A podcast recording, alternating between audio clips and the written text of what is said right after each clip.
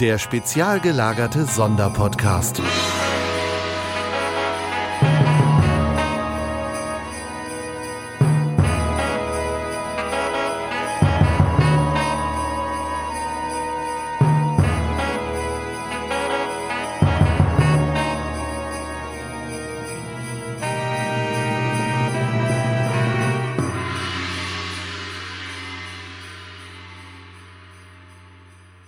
Und damit herzlich willkommen zum 18. Kalendertürchen.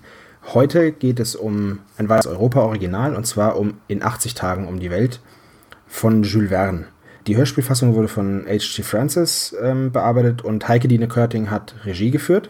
Erschienen ist das Ganze erstmalig 1976 und diese Europa-Neuauflage kam am 11.09.2015 nochmal auf den Markt. Worum geht's? Das Original von Jules Verne ist ja vermutlich jedem bekannt. Es geht um den Gentleman Lord Phileas Fogg, der eine Wette abschließt, dass er es schafft, in 80 Tagen um die Welt zu reisen. Zusammen mit seinem treuen Gefährten Passepartout, einem Franzosen, begibt er sich dann auf diese doch recht abenteuerliche und gefährliche Reise einmal rund um die Welt es geht um 20.000 Pfund, ein unfassbares Vermögen damals. Heute ist es immer noch viel Geld, aber damals war es die komplette Existenz eben dieses Lord Fogg, die er da aufs Spiel gesetzt hat. Er kommt im Hörspiel als ein absolut ruhiger, tiefenentspannter, aber doch draufgängerischer Typ rüber, der ganz fest davon überzeugt ist, dass er diese Wette auf jeden Fall gewinnen wird. Er glaubt ganz fest an diese Moderne, an diese Technik, daran, dass die Welt einfach kleiner geworden ist, wie er es nennt und dass es auf jeden Fall möglich sein kann und muss, in 80 Tagen um die Welt zu reisen. Anlass dieser Wette, beziehungsweise wie darauf kommen, ist, dass ähm, sie in der Zeitung lesen, dass ein Bankräuber mit sehr viel Geld, ich glaube 40.000 Pfund oder was waren das, oder 50.000 Pfund, ähm, geflohen ist und Phileas Fogg sagt, dass er bestimmt schnell geschnappt wird, weil die Welt ist einfach kleiner geworden. Das ist deswegen wichtig, das wird später nochmal am Ende des Hörspiels nochmal relevant, deswegen erwähne ich das jetzt schon mal. Also die Reise beginnt und äh, Phileas und Passepartout reisen mit einem Zug, mit einem Schiff, also sogar auf dem Rücken eines Elefanten fangen sie an, die Welt zu bereisen. Im indischen Dschungel werden sie dann Zeuge eines geplanten Menschenopfers. Eine junge, wunderbar aussehende Frau soll geopfert werden und äh, das kann Phileas Fogg natürlich nicht auf sich sitzen lassen auch wenn er die Wette verlieren sollte, will er es schaffen, diese Frau zu retten. Dafür müssen sie einen Tag länger warten und sie dann nachts retten, weil sie soll morgens verbrannt werden und deswegen wollen sie sie nachts aus diesem Gefängnis befreien, in dem sie sich befindet. Begründet wird das Ganze, weil Passepartout eben fragt, ob er denn wirklich die Wette aufs Spiel setzen will mit den Worten, es geht um eine schöne Frau. Das ist nur einer der vielen, meiner Meinung nach, sehr lustigen Sätze bzw. Dialoge, die in diesem Hörspiel vorkommen. Gerade Passepartout ist ein unfassbar lustiger Charakter. Also ich habe mehr als einmal gelacht, als ich, als ich ihm zugehört habe. Gesprochen wird er von Joachim Wolf, auch kein, kein unbekannter Sprecher. Des Weiteren, die weiteren Sprecher sind, es gibt einen Erzähler, das ist Lutz Mackenzie. Dann gibt es Mr. Stewart, das ist Andreas von der Meden. Peter Kirchberger spielt mit oder spricht mit. Wolfgang Carven, Hans Daniel, das sind alles sehr bekannte Sprecher. Andreas von der Meden natürlich allen voran, Skinny Norris und Morton. Wolfgang Carven hat aber zum Beispiel auch in den drei Fragezeichen mitgesprochen, als äh, zum Beispiel in Das leere Grab als Julius Jonas oder in Höhle des Grauens als Walt. Er war in den drei Fragezeichen Kids als Gerald Hauser vertreten. Er hat bei TKKG ganz lange den Erzähler gemacht. Er hat bei den fünf Freunden mitgemacht und natürlich auch noch bei ein paar anderen Klassikern. Hans Daniel hat auch bei den drei Fragezeichen mitgesprochen als Dr. Wakefield. Im Auge des Drachen war er dabei. Also das ist eine sehr hochkarätig besetzte, besetzte Sprecherriege. Joachim Wolf soll auch erwähnt sein, das ist recht wichtig, war Asterix der Gallier, bei Asterix der Gallier zum Beispiel Centurio Gaius Bonus, hat bei TKKG auch mitgesprochen, zum Beispiel im Paket mit dem Totenkopf war er Oberst Greve. Und bei Tim und Struppi, das ist wohl die bekannteste Rolle, war er Professor Bienlein. Diese Stimme ist also sehr, sehr eingängig, meiner Meinung nach.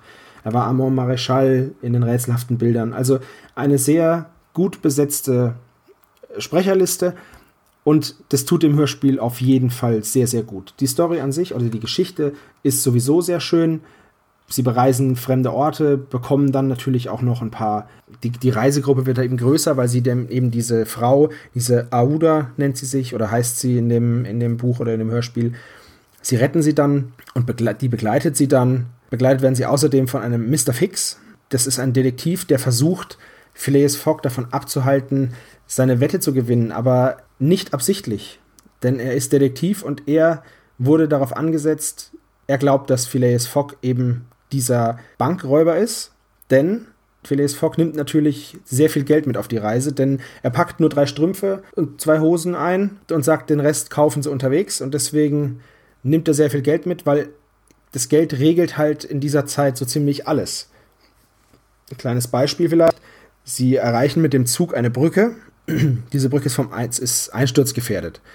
Und auf die Bedenken des Schaffners hin, beziehungsweise des Zugführers, dass sie nicht über diese Brücke fahren können, denn dann würde sie ja nach, hinter ihnen zusammenbrechen und die Leute hätten gar keine Möglichkeit mehr über den Fluss oder diese Schlucht zu kommen, gibt er dem Mann einfach 1000 Pfund und sagt, hier, dann bau eine neue.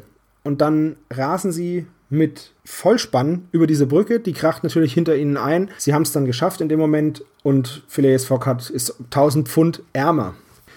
Ja, also das Geld regelt da so ziemlich alles. Wer noch nicht weiß, wie die Reise um die Welt in 80 Tagen, so ist der Originaltitel, äh, Reise um die Erde, nicht um die Welt, Reise um die Erde in 80 Tagen, wie das ausgeht, dem sei, der sei jetzt gewarnt. Ich verrate jetzt, wie es ausgeht.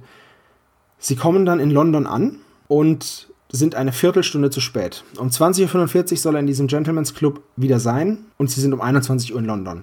Die Wette ist also verloren. Und daraufhin sieht Phileas Fogg nur noch eine Aus einen Ausweg. er muss sich erschießen.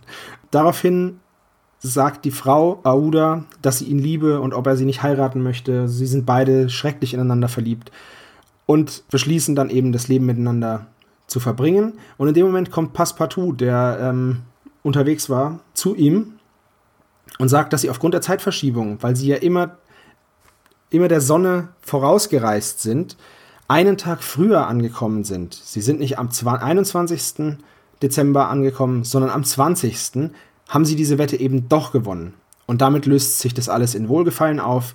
Phileas Fogg hat, ist als Tausendsasser bekannt, hat eine wunderschöne Frau aus Indien und hat das Geld. Und er hat vor allem bewiesen, dass er recht hat, dass es klappt. Dass man in 80 Tagen um die Welt reisen kann. Es gibt noch viele, viele schöne Stellen zum Schmunzeln in diesem Hörspiel und ich kann es euch wirklich nur empfehlen, das mal anzuhören.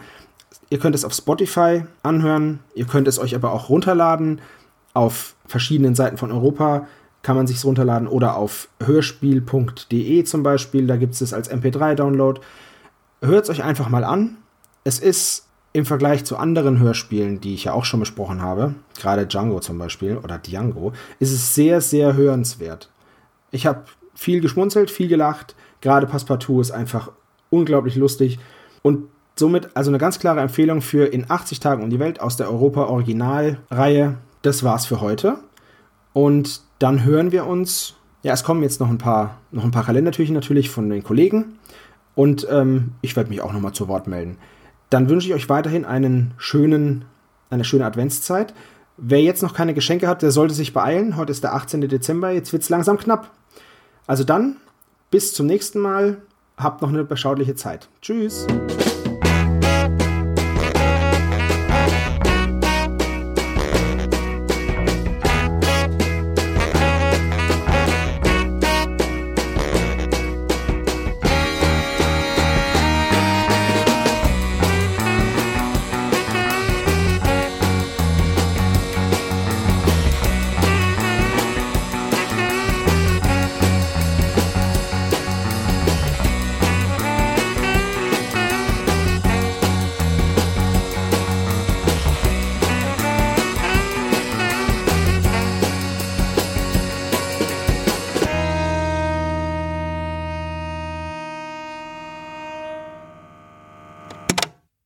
Vielen Dank fürs Hören vom spezial gelagerten Sonderpodcast. Wenn ihr noch Fragen oder Kritik habt oder einfach mal jemanden grüßen möchtet, hinterlasst uns doch gerne einen Anruf auf unserem Anrufbeantworter. Die Nummer lautet 0421 175 43430. Ihr dürft uns auch gerne eine 5 oder mehr Sterne Bewertung bei iTunes hinterlassen. Dieser Podcast ist ein reines Hobbyprojekt von drei Fans und steht in keiner Verbindung zu Kosmos oder Europa. Alle Namensrechte bleiben von uns gewahrt. Wir bedanken uns bei der Bremer Band Tech Fu, dass wir ihren Song nicht kleinlich als Titelmelodie benutzen dürfen.